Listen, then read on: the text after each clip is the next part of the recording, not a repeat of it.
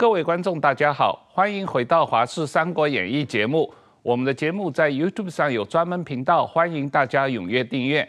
今天我们很高兴再次请到了谢金河社长来跟我们谈一下中国房地产的危机和对中国总体宏观经济的冲击。呃，谢社长你好，王浩先生好，我们石板老师好，各位《三国演义》的观众朋友大家好。呃，石板先生好，大家好。谢社长，这个 中国的房地产危机啊，最近这个新闻不断，这个呃地雷到处爆炸哦。那我有看到碧桂园公告说，他们是面临的周期性的流动性风险啊。呃，可是中国房地产的困境根本原因到底是什么？其实我已经大概讲了五年了哈。是 碧桂园跟恒大，恒大在讲，我说恒大这种公司啊。怎么可能会会存在呢？恒大那个时候，其实我在二零一七年看看到恒大的样子，恒大的负债就已经超过两兆人民币了。是，碧桂园呢，其实也接近两兆。你看它融创啊，都超过一兆以上。这种一兆人民币啊，大家可以稍微比较一下。中国的房地产公司呢，它不断的圈地，不断的在推案子啊，这个越弄越越大，而且每一个盘子啊都非常大。这个大其实它是用一个高杠杆所撑起来的。这种高杠杆你一一路把把杠杆延伸啊，延伸到最后呢，杠杆杠杆一定会断掉了哈。所以我那个时候呢，我觉得这样的一个高负债的方式啊，就跟台湾九零年代台湾我会拿多房地产公司九零年代倒一片了啊，啊，这种倒一片呢，大家都认为房地产只会涨不会跌嘛哦。等到杠杆断掉以后呢，那整个负面效应就排山倒海而来了。所以我在二零一七年我讲恒大看起来是虽生犹死。它跟僵尸啊没什么两样哦啊，这几年看起来，当然情况是恶化了。你知道，在去年的上半年的时候呢，恒大地产的股价到三十二块五，然后呢，恒大物业是十九块一毛六，恒大汽车啊七十二块八。那这个时候你就知道这一些公司啊，它把那个市值啊都撑非常高啊，但是呢，这个杠杆一断裂以后呢，股价不断的往下一一路下杀低。到去年下半年，其实恒大物业、恒大物业大概是一点六六，恒大地产呢最惨跌到一点一六，然后呢，恒大汽车到一点六七啊，它就停牌。对，这个停牌当然就在协商债务嘛，所以这个时候你知道，这个恒大公布出来它的美元债大概三千亿美元，这当中你如果从贝莱德哦三点八五亿美元。然后呢，阿许摩呢，大概四点三二亿美元，这个一路这样排出来，每一家公司啊都很吓人啊。哦，所以恒大到最后你就发现它根本没办法就僵住了。所以恒大系后来这个恒腾网络啊，后来卖给别人了。但是剩下三家公司呢，股票全部停牌啊。停牌以后呢，你发现它的总共债务呢超过两兆四千多亿人民币。好，两兆四，结果你你现在重新交易之后呢？恒大系三家公司的股价市值啊，加起来差不多两百零四亿港币。对，两兆四跟两百零，我 股票全部卖光，你根本不可能还债啊！啊，这样的公司，这种资不抵债，全中国到处都是哦。所以在恒大倒下去之后呢，碧桂碧桂园就跟着来了。碧桂园现在看起来也摊牌了，所以碧桂园现在差公布的债务是一点六一兆人民币。那去年亏损五百五十，就今年上半年亏了五百五十亿。这个人民币，那这个时候大家可以想象得到，碧桂园股价十九点一六，本来跌到一块，一块之后呢，现在一直往下杀，杀到零点五六。大部分的地产公司啊，中国地产公司，你看到雅居乐啊，嗯，大概从最高三十八块多啊，杀到现在是五毛六啊，也是也是很惨的。世茂房地产也停牌之后呢，再交易也是零点三五哈。那花样年哈一点九四跌到零点。现在是零点零六三了，它已经剩下残值了，所以这个景象大家可以想象得到。这一些公司啊，如果在自由资本市场，他们老早就倒了，但是在中国的体制当中啊，它又不能倒啊，不能倒你就挂在那里，挂挂在那里就跟癌细胞一样，你只会越养越大，到最后一定一定收不了残局的。所以这一轮的中国房地产的危机，我相信到现在为止，它是一个现在进行式，也就是说。你根本拿他没辙啊！如果你要救他们，现在你就银行不断的去搬钱。那银行呢？如果你拿拿银行的金融体系的钱去救这些掏空的房地产公司，最后呢，银行的不良资产它一定是不断的债台高筑。现在回头看，就在一九九零年日本泡沫经济之后呢，很多的景象啊，一方面呢，房地公房地产公司连连锁性的倒闭，倒闭完以后呢，银行体系呢又跟着倒了，所以日本后来有一大堆银行啊，什么瑞穗啦，或一大堆。东京三菱啊，后来都是在合并变成控股公司啊？为什么呢？日本的银行最后啊排山倒海在破产啊。那中国现在当然国营银行都是国营，但是呢，你现在的这个资产品质现在其实不断在恶化。那这恶化以后呢，房地产倒下去之后呢，你叫银行救，银行会产生重度极大的不良债权。这个不良不良债权产生之后呢，当然银行的经营的品质不断的往下。被拉下来，拉下来以后呢，它一定会影响中国的经济嘛。所以这一轮房地产的风暴，我相信现在大家都已经见识到了。所以在这在这一次的危机当中，对台湾的社会呢，它冲击是非常大的。你知道，在中国在这一轮的暴雷效应里面啊，我最近也注意到，你看在恒大啦、碧桂园的事件揭露不断的揭露以后呢，我们 总统候选人里面啊。赖清德副总统的民调啊，突然从三十三、三十五了，那突然间就滚到四十以上，这个也对台湾社会会带来很大影响。为什么呢？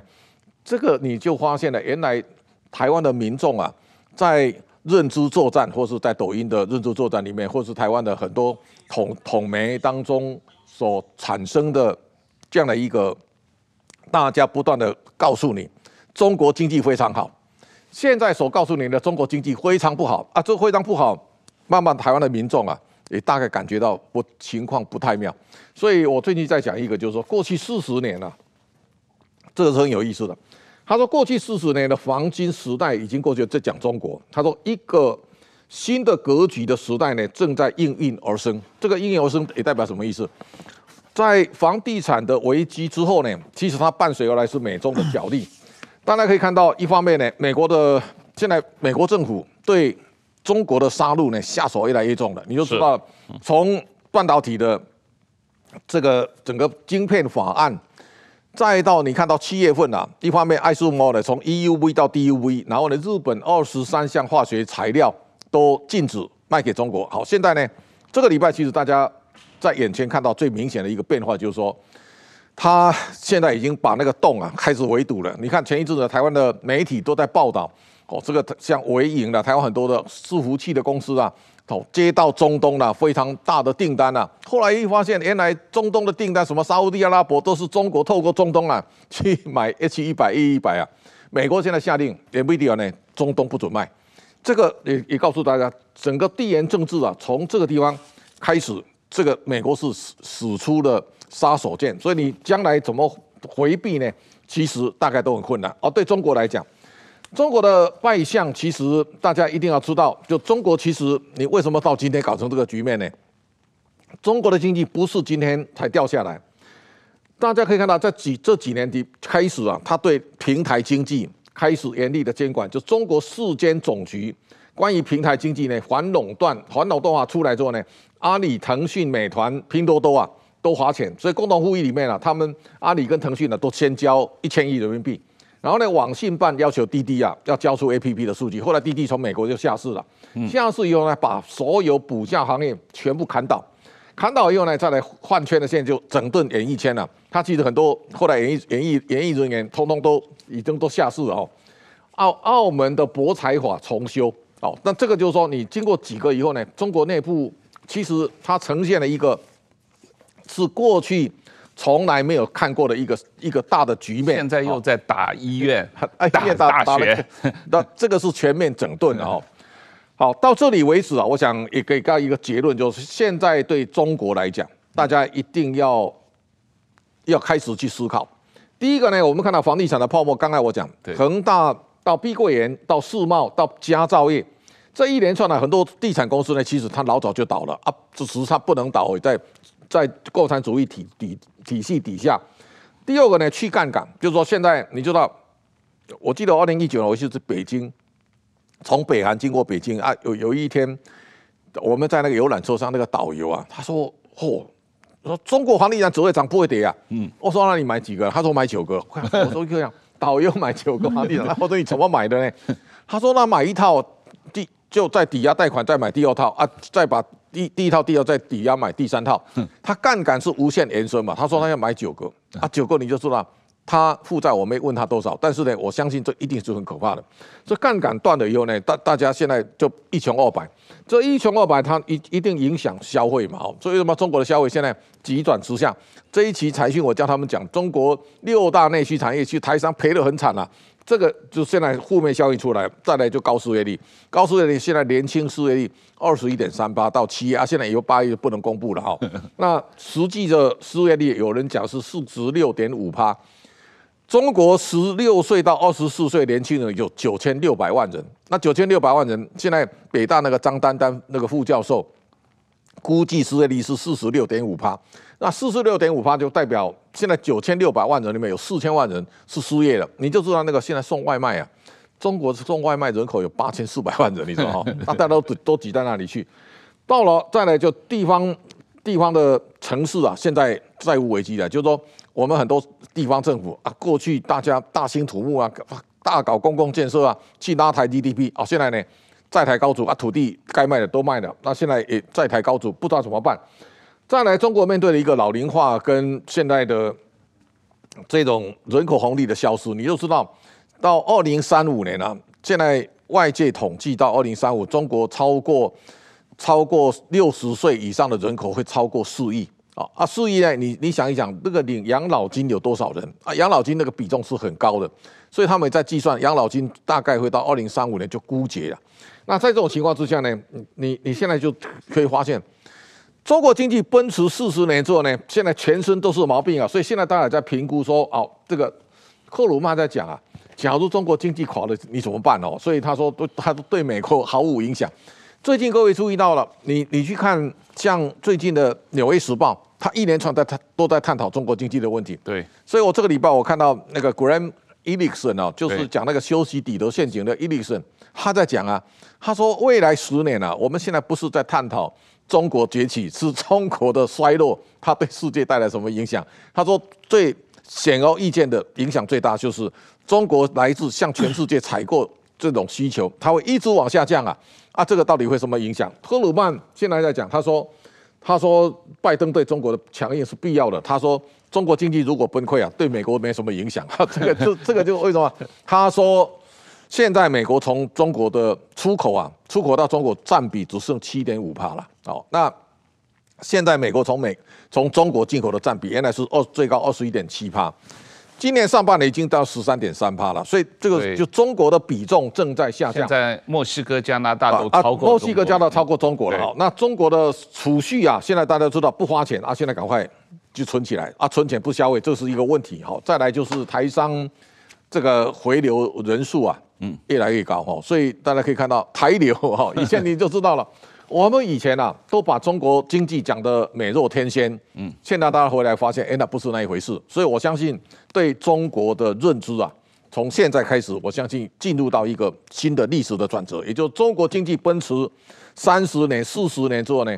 他所面对的巨大调整，我相信现在才正在开始。这个石板先生，我们这个请谢社长来上我们节目四五次了，这过去两年半以来，这个要是我们两年半听了他的话，当时候就沽空那些个房地产公司，我们两个就不用在这里主持节目，就发达了啊。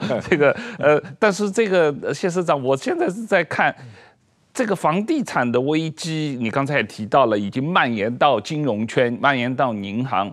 可是中国的这个金融危机会不会出现像雷曼兄弟那样的状况？还是说中国的政府的能力，他把整个危机可以拖延，慢慢来，慢慢像挤牙膏那样拖延好几十年？雷曼是私私人企业哈，就是说像美国，你要知道，在今年哦，矽谷银行破产，嗯，他说倒就倒啊，所以美国银行破产都倒闭，没什么大不了，所以。这个就是快速、有效率的调整。现在比较可怕，就是说，他当然不会像联曼，联联曼是后面私人要自己治理呀、啊。中国现在是国家帮你承担嘛，所以我我讲的意思就是说，他跟联曼当然不同。为什么？这一些公司、这些房企呀，为什么他们搞这么大？我我最近还在讲啊，我说你看台湾的房地产公司啊，大概新户花借最多钱哦。啊，新华借借多少钱呢？他借一千七百三十二亿台币哦。所以你你如果拿新湾的一千七百三十万来跟恒大比，那两兆四千亿人民币哦，我们简直九牛一毛哦。啊，台湾的房地产其实很多公司现在现金比负债还多啊，所以体质非常健全。中国现在搞这么大呢，最大一个因素就是大家政商挂钩，就是说我去搞好政府关系，然后呢，我到银行去搬钱，搬钱呢借了又不要还，你你就知道。在中国的金融体系跟台湾啊不太一样，为什么？台湾你向银行借钱来交，你就叫负债。嗯，中国向银行借钱就叫资产。为什么？他可以不用还呢、欸？不用还了，我我艺高人胆大，我能够借到手，我能够从银行搬钱出来，我就赢了。所以你可以想象得到，在过去十年、二十年里面，恒大的许家印也好，或或像花样年那个曾庆红的子女哦，然后呢，你你你想象到融创的孙宏斌。甚至王健林，他们其实一开始啊，都是嘛从农村出来的，也没有什么了不起啊，对不对？但是呢，后来搞到不得了的时候呢，哦，他们瞬间富可敌国哎，啊，富可敌国呢，不是真的他赚很多钱，债可敌国啊，为什么？债务庞大嘛，啊，这个这个这个就是你可以想象得到，所以我看这个红色赌盘啊，他这里面在在形容这个很有意思啊，他说。他他他几个房地产大亨不是要陪着这个温家宝的这个太太去法国吗？啊，每一个人都开一部私人飞机啊。啊，说温家宝的太太要打麻将啊，没办法，大家送作堆啊，就飞机空飞跟着这个飞机，就那一部飞机跟着飞啊。那这个就代表中国在快速崛起的年代，大家用尽各种办法，发展很快啊。好，现在呢，你告急，然后呢，出问题了。我看最后还是政府背啊，背，那你要怎么背？你背在身上呢？你会影响金融体系啊。我我讲的意思是说，这一些基本上就跟一个人身上癌细胞一样，你发现癌细胞之后呢，赶快割掉啊，啊割了你就让它倒啊，倒了以后就没事了。但是现在它不能倒哎，不能倒，他就要逼他要变卖原来的资产，要卖土地啦，卖案件啦，但是现在没有什么接手啊。啊没有接手，你就知道这个问题严重了哈。所以，我最近有一个朋友啊，他跟我讲，他说他上海有一个房子啊，二零一七年的时候呢，人家开价呢两千两千万人民币要跟他买，他觉得他惜售啊，他不卖。到二零二零二二一年哦，他发现好像不太妙哦，开价一千二啊要卖，结果卖不掉啊，结果卖了一年多啊，终于成交了。六百七啊，啊，所以你就两千万跌到六百七，你看得到吃不到嘛？就是说哦，我我你原来买的时候你就哦，我涨很多了，等到你要脱手的时候呢，没有接手啊，没有接手呢，你要能够顺利脱手，只有压低你的卖价嘛。所以这个就告诉你说，当房地产的颓势啊反转以后，你你在上升的时候，你会发现哦，你你的你的你的资产都在增值啊。但是它反转的时候，你就发现你你你的你的资产在在在缩水，但唯一没有没有缩水是负债没有缩水啊。所以对中国的老百姓来讲，你现在借很多钱呢，他当然会怕。为什么？我房地产卖掉，日本的为什么会陷入泡沫经济三十年？最大的关键就是在一一九八九年的时候呢，东京的房地产最贵的时候，比方说他去买房子买一亿，他向银行呢贷款八千万，对，东京的房子呢后来掉到剩两千。啊，我欠银行八千啊，掉到两千，我即便把那个房子卖掉，我还欠银行六千呢，对不对？日本人从此开始啊，他就一直在还钱，这个还钱的周期大概有二十五年以上。所以到今天为什么我讲日本会起来？日本已经哈还钱还了快三十年了，还了三十年之后，现在日本人不敢借钱，现在大家财务健全，然后体质很健康。中国刚好跟日本倒转过来相反啊，所以我的意思就是说，中国的房地产问题啊，跟雷曼啊。有有一些差别，但最大差别是在中国的国营体制，他会把这些烂账呢揽在自己身上，但是揽在身揽在身上呢，他只是让时间拖拖更久，但是呢，问题依然没有办法解决。所以我相信中国的这个整个经济下行周期啊，时间会拉很长。也就是说，你过去看到中国的经济呢，两位数啦，八趴啦，哈，什么保八，那保到最后，你现在发现。它连三趴呢，我认为可能都有一些灌水哈，所以最后我相信可能是一个负成长啊。这种负成长，我认为中国的经济总量啊，所以我最近就跟人家在谈一个观念，我说林毅夫他们最喜欢讲说，中国他们二零几年、二零三五、二零三零超越美国超过美国啊。我说啊，看起来门都没有了啊，机会很小，而且很可怕的，就如果在这个房地产危机泡沫破裂以后呢，中国的 GDP 啊总量很可能从现在十九兆，最惨呢，我觉得很可能跌到八兆、九兆、十兆附近。所以我我觉得我现在在跟人家讲一个概念，我说，哎，印度现在三点一七兆。现在全世界去加持印度啊，也许十年之后印度超十超过十兆，哎，中国可能掉掉下来十兆，中国跟印度最后 GDP 我认为会很接近，所以这个是一个我刚才讲历史上的大时代就在我们眼前，你看着中国的楼起，现在看起来楼塌，那我相信我这一期在财讯写了一篇文章，就中国对台湾的压力正在逐渐降低中啊，也就是说，中国最强大的时候，它对台湾造成的压力无限大。那我相信中国现在自顾不暇之后呢，两岸的危险压力呢，我相信现在会一直在降温。那我想这是一个，也是台湾开启新的时代的一个一个开端了。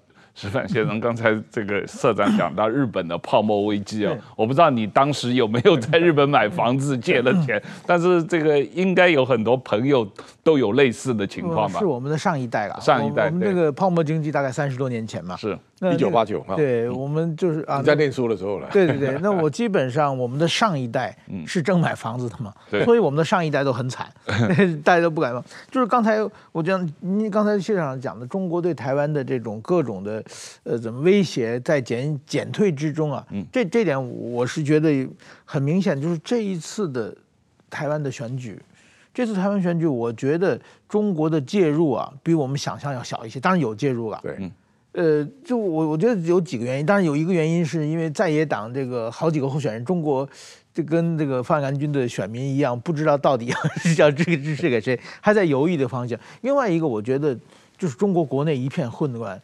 这个我觉得官僚系统出个很大的问题啊，嗯，就是我们前几天看到一个，就是习习习近平去南非，然后他走在前面，然后他后面一个很瘦小的一个 翻译被人塞到门缝里去了嘛。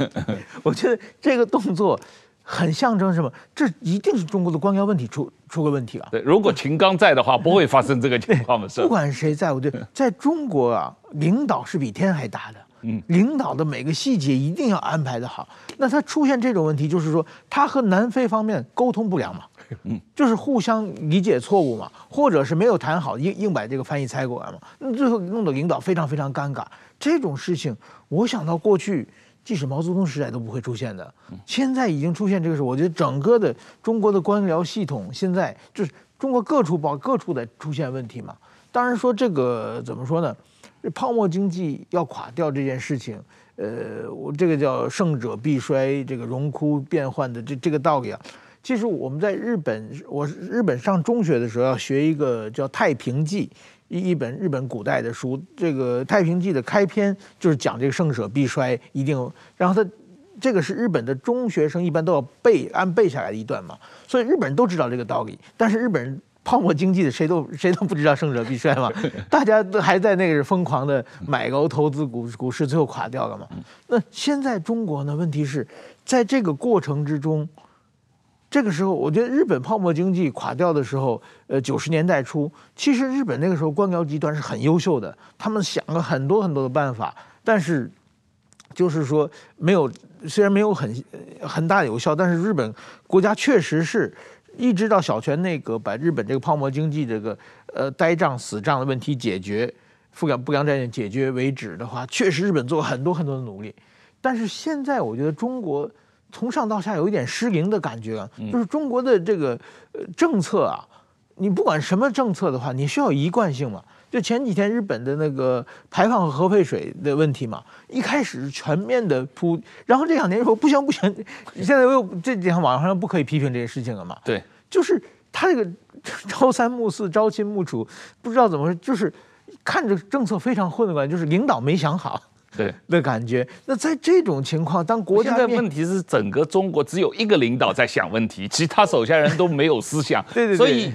他一个人想错的话，别的人就跟着犯错。十四个十四亿人中，只有一个大脑在思考，对啊，而且这大脑还很笨，想不出。所以说，我觉得这这是一个很这是一个很严重，就是比日本、比美国这这几年的什么次贷危机啊，日本的泡沫经济有很多危机，但是说呢，在这些国家的危机只是经济危机，其实跟政治危机都是没关系的嘛。这几个国家这都没有影响政治嘛。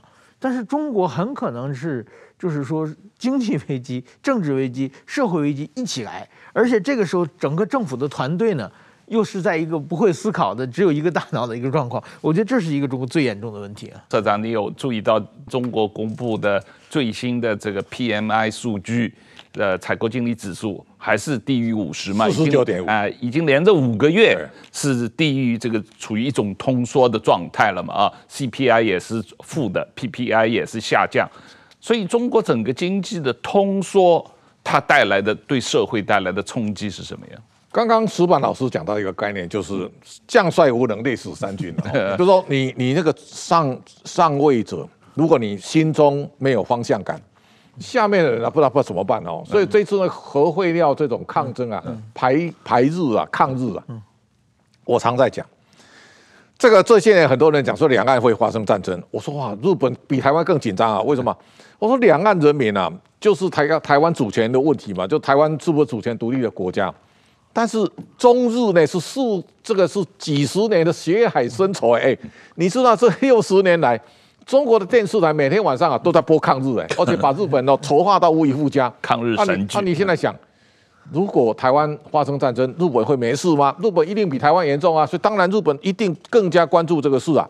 这一个补充啊，第二个就是说，中国现在啊这个因为膨胀多厉害，你我我我用一个数字来给大家比方，一九八五年中国的整个经济总量三千亿美元。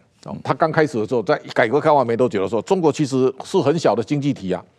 现在一路啊冲冲冲到十九兆的，那那你知道十九兆？哎，从三千万到十九是不得了的。日本在一九八九年的时候，其实泡沫经济要破的时候，日本的 G GDP 的总量是六点六兆，美国是八兆多啊。日本已经快追上美国了，所以有所以日本那时候在喊叫日本第一啊，一个日本可以买四个美国，对吧？日本胆子最大的时候就开始挑战美国。但是你知道，日本到去年 GDP 啊剩五点一兆，哎，五点一兆，现在如果再把日元贬值再算，那就剩下四点六兆。你知道，日本经过三十年，日本的经济总量都没有增加，哎，对不对？意大利差不多二十年没有增加了，欧洲国家其实很多的总经济总量都在那个样子。那大家一定要知道，中国的膨胀不知道多少倍了。那为什么我这一次在讲？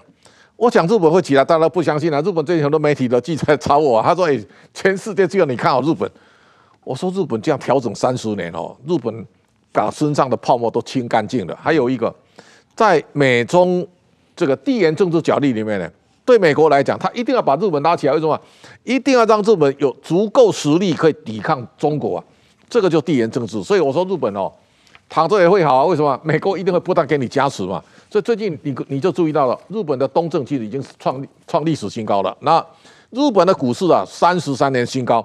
我最近看到日本三菱重工啊，它年初就有两千一百八十一块，最近八千多了，你知道哈？那这个三菱重工股价涨好几倍了。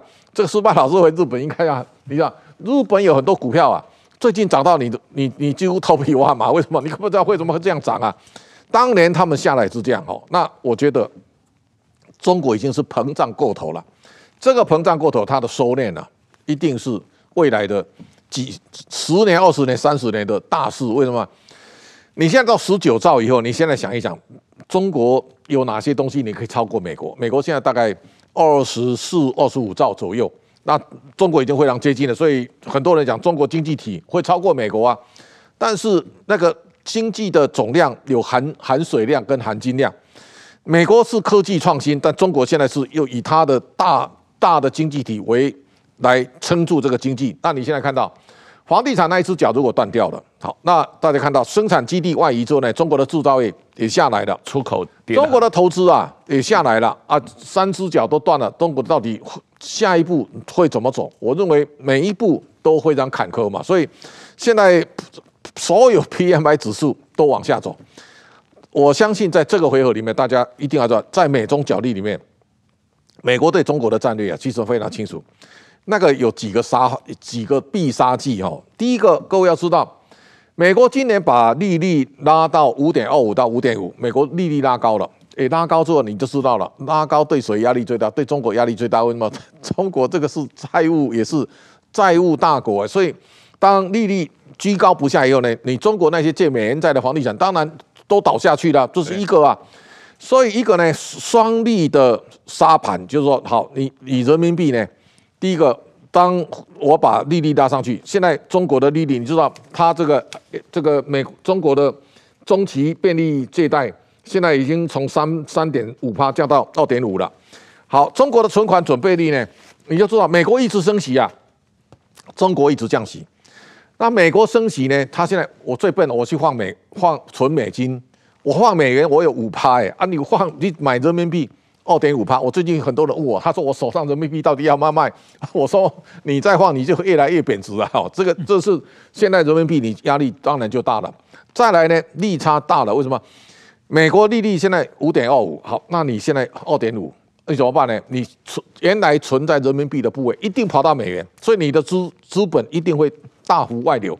第三个沙盘呢，一定股跟股债市哦，所以债市下跌。好，那你现在看到。股市啊，我最近在讲，这是香港的恒生指数哈。香港恒生指数，你知道，香港的恒生指数原来跟台湾啊，你知道在二零一八年的时候，恒生指数三万三千八百四十四点，台湾那时候是一万一千两百五十六，双方差距是两万两千五百六十六十三点。现在呢，差多少？差最最最短的那一天是一千两百四十一点。这个也告诉大家，下一步呢，台湾跟这个。交叉呢，可能性是非常大的，所以大家一定要交叉，黄金交台股跟黄金交叉，黄金交叉了。这跟侯友谊跟柯文哲民调黄金交叉，所以这个这个是现在未来会发生的。就是说，你现在三到六个月之内，我相信台湾的加权指数啊，一定会产生非常变化。好，上海、深圳、香港不断的在下跌。好，中国证监会现在出来要请外资啊喝咖啡了，叫他不要卖哈。所以你知道，你看最近有一个叫半夏投资公司一个女生。他就说外资啊，像无头苍蝇，然后呢，这个捣屎棍，哈，他这个坏了这个中国的一锅粥啊。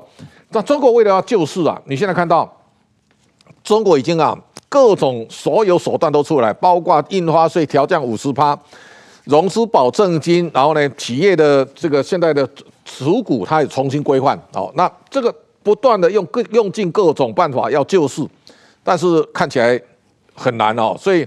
摩根士丹利最近也讲到，他说这个对中资的持仓哦，这个贷款需求它不断在放宽了。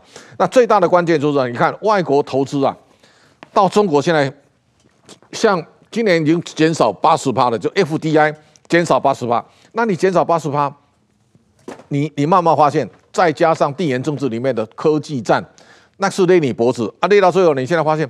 像这一期经济学人，他就画一个习近平骑着一龙啊，我看他满面愁容，就告诉你，他现在就告诉你，中国最大问题是领导人哈，领导不当嘛哦，所以这个对中国来讲情何以堪？所以刚才就矢板老师在讲，这个就是将帅无能，累死兵一个最佳的写照。是啊，就是这个现在所有的中国经济问题，归根结底是政治问题嘛，政治问题是领导人问题嘛，他现在要。呃，除了打医疗这个反腐，又开始去倒查民营企业第一桶金是怎么来的？因为三十年前、四十年前，很多是所谓国营企业私有化嘛，很多这个当时的国营企业的管理人把这个国营企业私有化了以后，变成了民营企业的这个持有者嘛。现在他要去查三十年的历史，这样的情况等于是说这个私有财产都没有保护。所以民营企业不敢投资了，因为我现在投资的话，我根本不知道这个企业是不是我的，这种问题是本质上的问题吧？当然，现在就是说，你看哦，中你如果把中国经济在过去的从一九七八年邓小平改革开放，对我那读大学的时候，我我我就说中国经济一定大好，为什么？不管白猫黑猫，能抓老鼠就好猫，然后摸石过河，然后呢让少数人富起来。嗯，从一九七八年改革开放以来，好到一九九零年以后呢？江泽民跟胡锦涛那个二十年啊，中国基本上是走的最极端的资本主义的模式啊。所以矢板老师你在中国采访的时候，刚好碰到中国最强大的时候啊。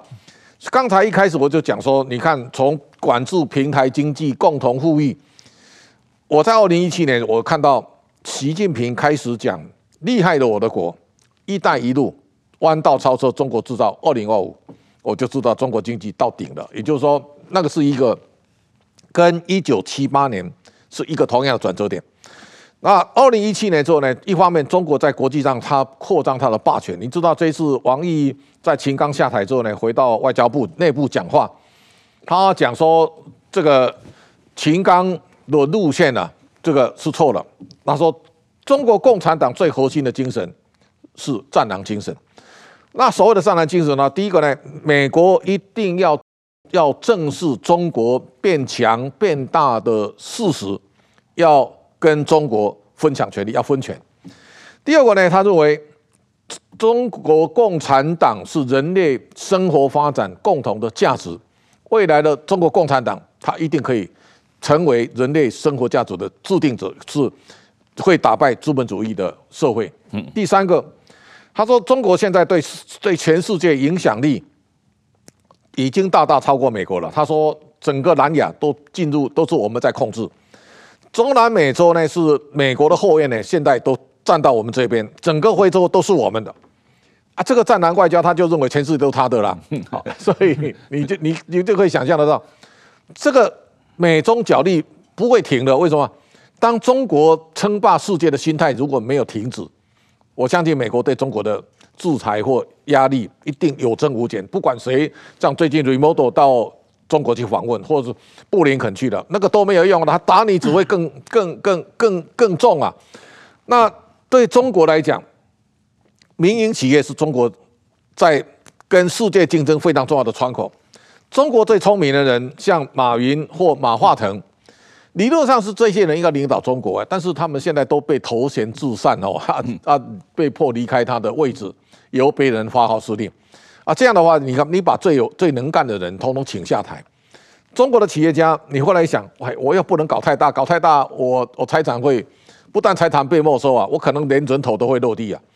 那这个这个一定会压抑中国的创新创业的精神，所以我我想，中国经济的反转向下，这个是必然。也就是说，如果体制没改变，我相信中国的调整会。成为世界的显学。石板先生，你也注意到最近中国不是习近平去南非嘛？开这个、嗯、这个金砖四国变五国，现在变十一国。嗯、刚才这个社长讲了，中国觉得什么拉丁美洲啦、中东啦、非洲啦，全部听他指挥了。这个，你觉得这个金砖十一国是在跟 G7 做一个对抗吗？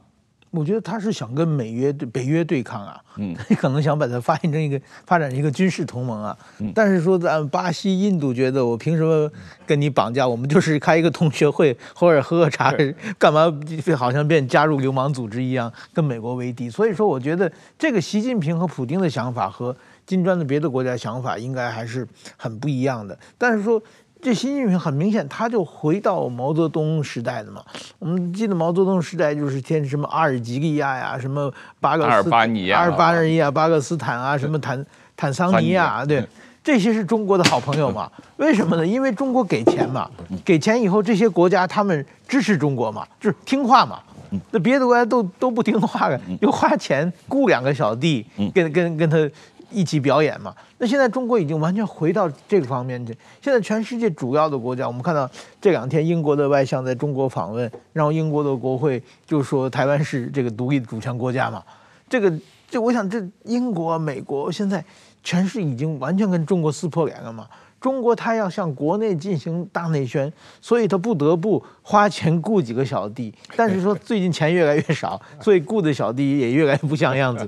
所以，我我觉得基基本上这个怎么说呢？爱面子，这个就是回到毛泽东时时代了。但是我觉得和毛泽东时代一个很大的不同是，毛泽东在国内有求心力嘛，有向心力嘛，国内确实认为毛泽东是伟大领袖嘛。嗯。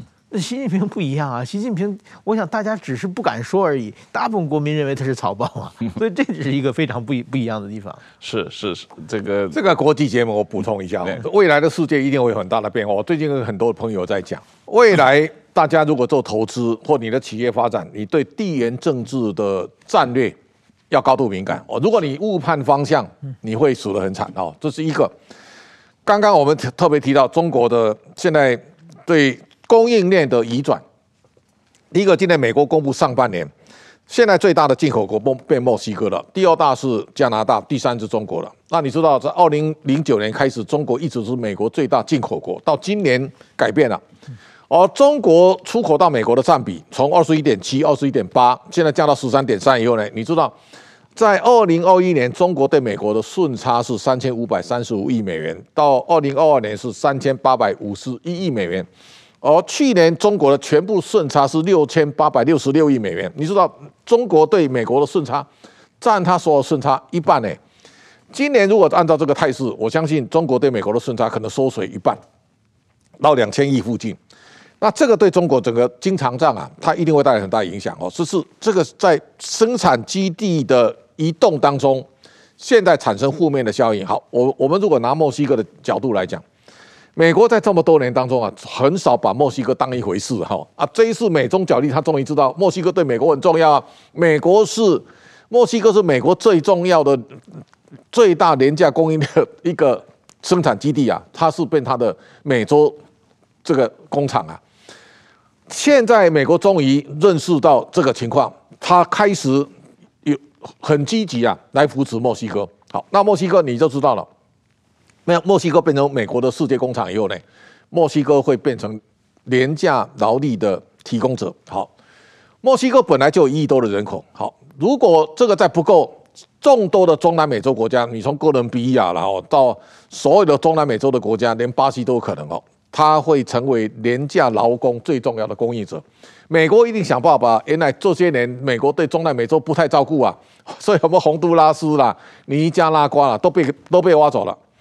这个战略形势改变之后呢，我我相信再过来，你倒转过来，这一些年抱臭屁股的那一些洪都拉斯啦、尼加拉瓜啦，像最最近尼加拉瓜跟中国签订自由贸易协定啊，我看他会死得很惨的哈。所以这个地缘政治开始会有很大的转变了。那第二个，最近注意到了。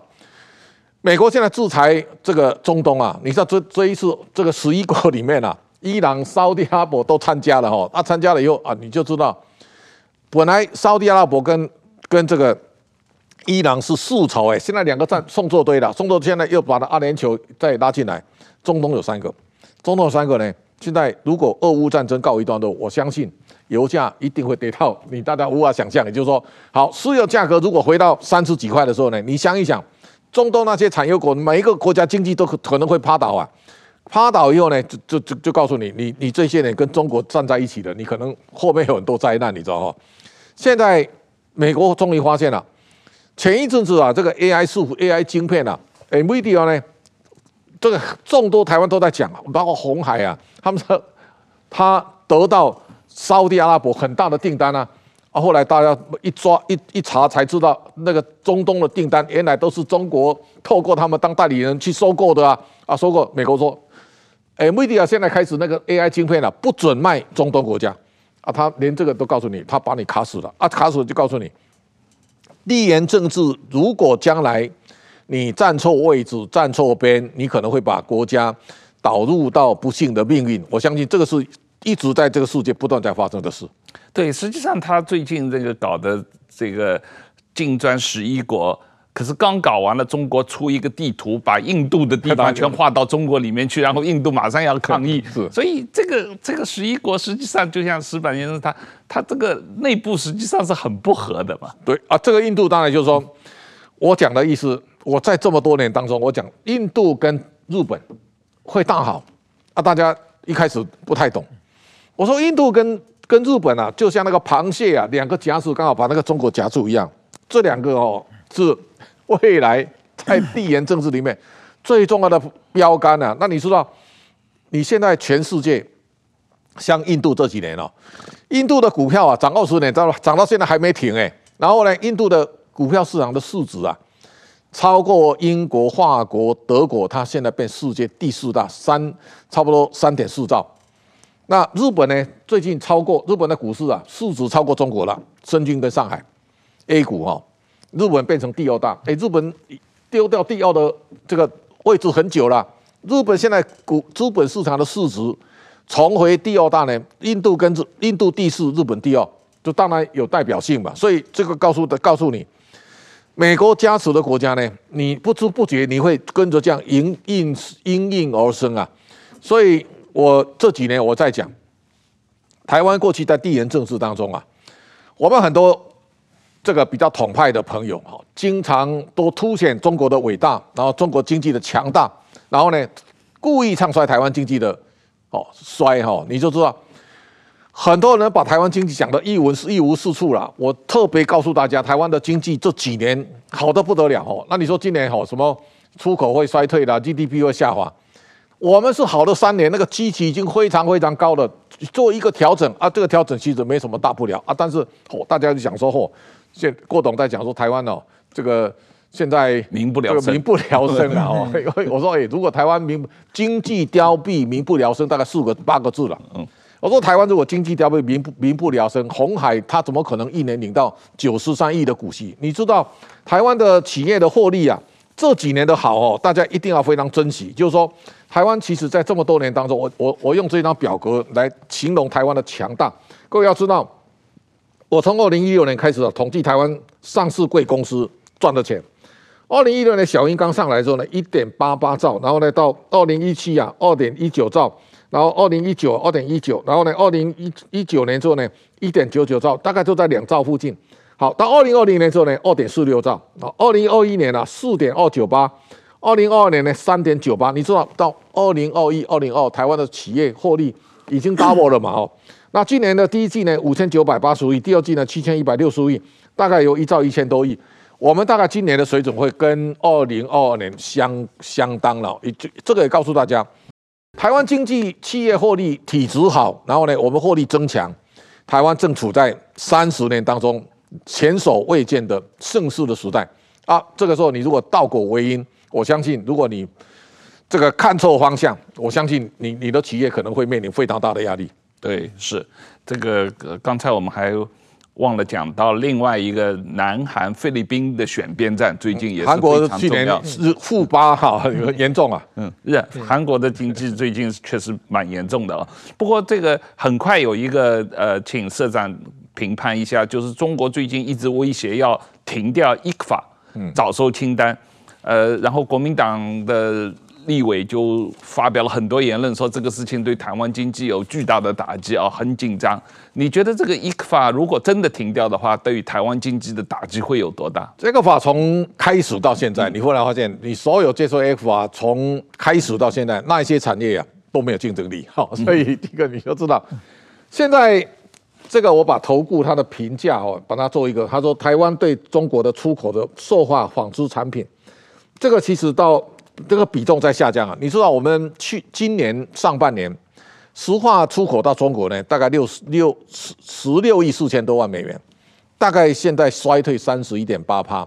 纺织品出口到中国呢，现在剩四亿两千一百万，嗯，衰退三三十二趴左右。这个其实都已经大幅衰退了啊！那那现在各位知道。这些人对 ECFA 很在乎的哦，你看哦，吴东那样也讲啊，他说两岸 ECFA 如果终止，心理上的影响比实质的影响大，它其实没有什么太大影响的，没有太大影响呢，它变成一个现在很多南营的这个教授啦，或或政治人物呢，不断的挂在嘴边。第一个呢，大家可以想象得到，台两岸的产业哈，中国像石化啦、纺织啊。它产能可以无限量的开啊，开了以后呢，你说钢铁都一样嘛。所以最近各位知道，石化业呢，今年单单这个丁二烯大概跌二十一点三趴，那乙烯跌了七点二趴，LDP 呢跌七点一六趴，PP 大概跌三点八趴。你说那个所有石化原料都大幅下下跌，那关键是什么呢？中国产能大开啊，为什么？它产能一开你，你你根本毫无招架之力。如果你卖标准规格产品，你当然会很惨。所以你知道。台塑在二零二一年的时候获利两千两百四十一亿，今年上半年剩下九十五点六亿，所以台塑开始赔钱了。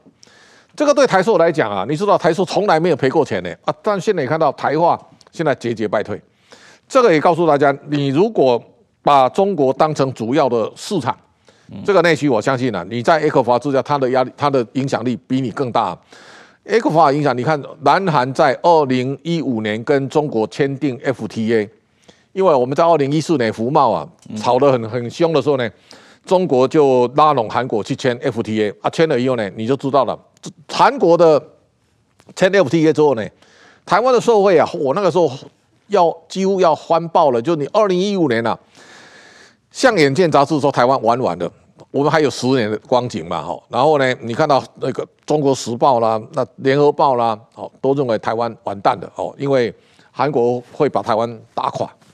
现在你发现啊，中韩签 FTA 之后呢，韩国节节败退啊，哦，关键在哪里呢？就市场开放以后呢，现在大家一定要了解，中国有一些强势产业，这种强势产业啊，标准规格大量生产，如果再拿国家补贴，那你一定死得更快啊。所以你看到这几年面板，韩国连 LGD 三星的面板都收了，然后呢，你看 LED，中国现在三安呐、啊、木林森呐、啊，把台湾也打得节节败退啊。韩国当然也不知啊。然后呢，你现在看太阳能电池模组，台湾现在都剩产值诶，很惨烈呀、啊。这产业里面啊，现在石化、钢铁都一样哦。所以我前一次碰到中钢的汪董事长，我跟他讲，中钢要去开始思考，要朝高。高高质量的钢材来迈进，也就是说，你看到我有一天去看成田啊，成田老板告诉我，他说他去年营业有十三亿四千一百万，但如果把材料算进去呢，是三十几亿。那我说，哎，材料你不是自己买的吗？他帮汉翔做这个波音的那个机甲了，那机甲这是 G 一的哦，G 一的订单。他说那个连材料都买好，给他代工加工而已啊，啊，你知道哦，材料。那个航太材料啊，比一般的钢材大概贵十倍，而且它还还要要认证。我们要去想说啊，你像一般的钢铁钢材，短线会哦，那就是市场上跟价格波动啊。那你如果你的钢材是特殊钢，或是你像现在的特斯拉那个那个高级的细钢片，你的售价当然会会会相对提高。所以我也也希望说中钢。能够从半导体生产里面的奶气啊，中钢能够加油。那这个时候，台湾一定要从质量提升啊，不要再留恋在过去什么关税保护啦，什么这一些年啊，你知道现在最近刘以儒教授在讲那个 ECFA，我说 ECFA 不是我们不参加，是中国不给台湾参加呀。啊，你这么讲半天，那个无解嘛。啊，无解你就自己要找路走，找路走呢，你去可以想一想，这一些年所有接受 ECFA 或是要享受在关税上占便宜的啊，包括台湾的水果。没有一个能够享受好处的，最后你都摸摸鼻子啊！所以我想自求多福啊，比这个你去市场里面跪下来去这个这个讨一口饭吃啊，我想这要有志气了哈。所以产业是一个在足量经济当中你往前走，而不是呢你被政策保护，你被政策保护的产业呢，你永远没希望。是这样，确实是这样。你这个不然的话，你永远不能升级，而且你永远控制在中共的这个虎口拔牙的那种感觉嘛啊。那今天时间差不多了，谢谢谢社长给我们做了这么精彩的分析啊，谢谢这个石板先生，谢谢大家，谢谢。